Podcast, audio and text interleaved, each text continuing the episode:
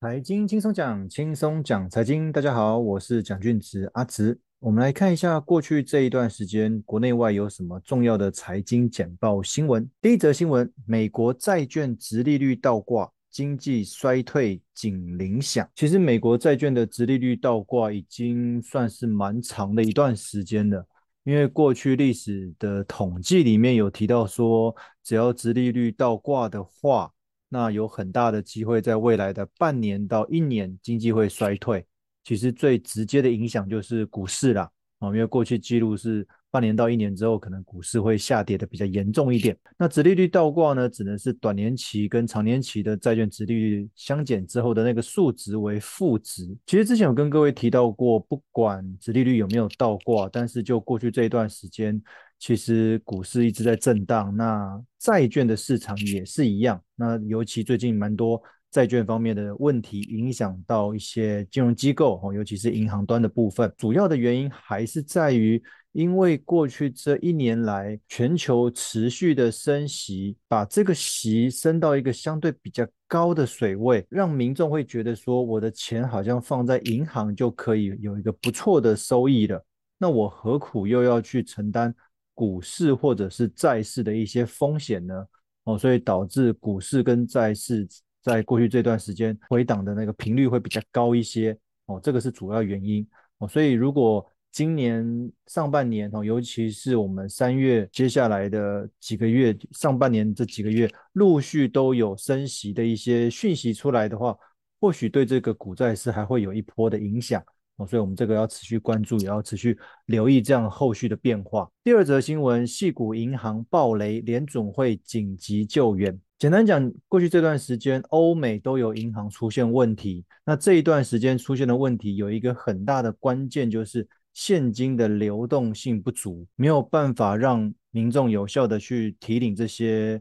资金的部分。那再加上本身这些银行他们的转投资的部位。哦，尤其是债券部分可能是亏损，影响了整体的这个银行的财务上面的一些资产价值。哦，那出现了一些财务状况。我觉得这个机构的是是一回事，但是对于我们民众看到这样的新闻来说，更重要的关键是我们要检讨，如果银行有这种现金流动性的问题，那我们就个人或者家庭的部分。是否也应该备妥相关的现金？不要觉得现在好像股市、债市什么投资相对是比较便宜，就把所有的资金拿去投资，还是要有一些现金水位，因为我们平常就有一些支出嘛。啊，这个就如同我们好像要保留所谓的紧急预备金，哈，或者是你在投资上面都要有一些现金部分，以备未来随时有加码的机会。所以其实。现金这一个环节，在我们这个理财的工具里面，也算是一个非常重要的工具。既然银行出这样的问题，那我们同步也要检视我们自己的财务有没有备妥这种现金，才不会阻碍我们未来资金的流动。再来，我们进到这个欧洲，瑞信风暴，瑞士央行神救援。瑞士信贷银行他们也是出了问题，那后来瑞士的央行就想说整个把它接管，毕竟这个瑞士信贷银行。也是成立到现在有一百七十多年了，也是一个大到不能倒的机构哦。那如果倒的话，哇，那全世界又是另外一波金融灾难了。所以整个瑞士央行会接管这一部分。好，那其实一样的，这边我们要去思考，就是如果我们投资的是单一个股的话，会不会有下市的问题？虽然它过去经历了那么长一段时间。都在市场上面，然后因为现在的环境跟过去的环境都不太一样了，所以有时候我们在风险分散上面，给他留意一下我们投资的内容。如果你是想要摆中长期的话，在布局上面、配置上面有没有做一些有效的分散？那第二个，其实瑞信这次的事件里面有提到，就是他们的债券直接注记为零，哦，就是一夕之间化为乌有。哦，所以有些觉得债券很稳定的民众，有我们在投资债券的时候，有时候也是要去了解一下啊。如果其实你的手上的资金没有那么多的话，或许不用分得那么散。再者，欧元区上一季的经济零成长，通膨为主要问题哦，这个是很合理的，因为其实通膨到目前为止都还是存在哦。那既然存在的话，这样子的通膨无形中就会压抑到整个经济的成长。那当然，本身欧洲也持续在升息，升息过高的话，其实本来就会影响经济。那再加上通膨一直上去，民众会开始出现所谓的停滞性通膨。就是当东西越来越贵，那我消费的力道就会开始减弱。那因为我我觉得我越来越没有办法负担去买过去同样这样东西，但是它的价格变得很高。我购物我消费的力道减缓的话，那整个制造业整个供应链都会减少，那就会变成整个经济是停摆的状态。哦，所以经济零成长也算合理啦，甚至于如果这一季的经济是负成长，也不用太意外。关键还是通膨没有压下来。那通膨的问题，我们又回到是俄乌战争的影响到这些食物的部分，影响到这些电用电的部分，哦，这些都会有相关性的影响。好了，刚刚说经济零成长，通膨是主要问题，所以欧洲持续要透过升息来抑制这个通膨。哦，这个是期待值啦。哦，所以这一则的标题叫做“欧洲央行升息两码，政策指引留白”，就是这回它已经升到两码了，市场的定存利率已经已经升到三趴了，这个对欧洲来讲是一个非常高的利利率。哦，不过它后续它的一些政策方向是留白，意思就是说真的，欧洲央行也不知道接下来该怎么办呢？啊？哦，因为状况越来越多，那目前看起来也是要跟着美国走，所以大家都在盯说。美国过两天他们的联准会到底会不会升息，还是停止，还是要降息之类的？那后续其他国家才能做配合嘛？啊，否则就现阶段而言，如果通膨没有压下来的话，其实经济要变好并不是那么的容易。再来，我们进到中国，中国人行调降存款准备率一码，也就是放水五千亿人民币。其实这个就是表示经济不佳，所以就中国的部分而言，它让更多的资金流到市场。去刺激整个市场的经济，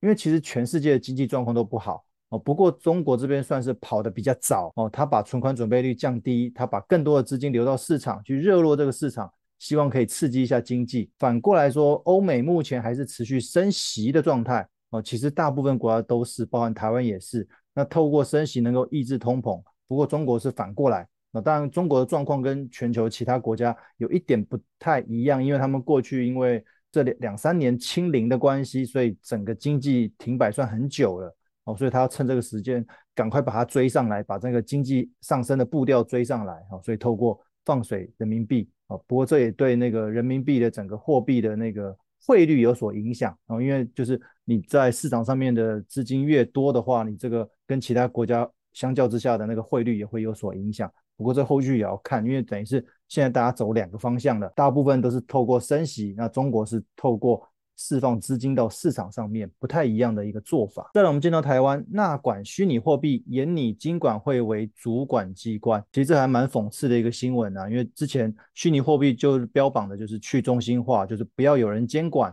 哦，我不想让政府知道我的资金的流向，所以有了虚拟货币这样的东西。但是自从去年虚拟货币陆续出问题，陆续踩雷之后，投资虚拟货币的民众开始想说：“诶，为什么没有政府监管啊？”我觉得这真的很讽刺，因为当初是就是因为不要监管，所以你去购买虚拟货币，那现在亏了钱，反而要回过头来要政府监管。那目前眼里是金管会为主管机关哦，但是这个要怎么管，我觉得后续就看他们怎么去拟定这相关的政策了。不过我们回到投资的角度，我们在投资任何东西的时候，还是要了解一下它的状况。哦，你到底是不是真的了解这个商品它背后的一些架构，它的投资的东西到底是怎么样？那资金变现容不容易变现？哈，我觉得这个都是我们要去做一些功课的。哦，不要是砸了大钱在里面就亏了之后一夕之间化为乌有，然后就再开始怪整个环境的问题或什么之类的。再一个，我们的国发会说，台湾的人口红利五年后消失。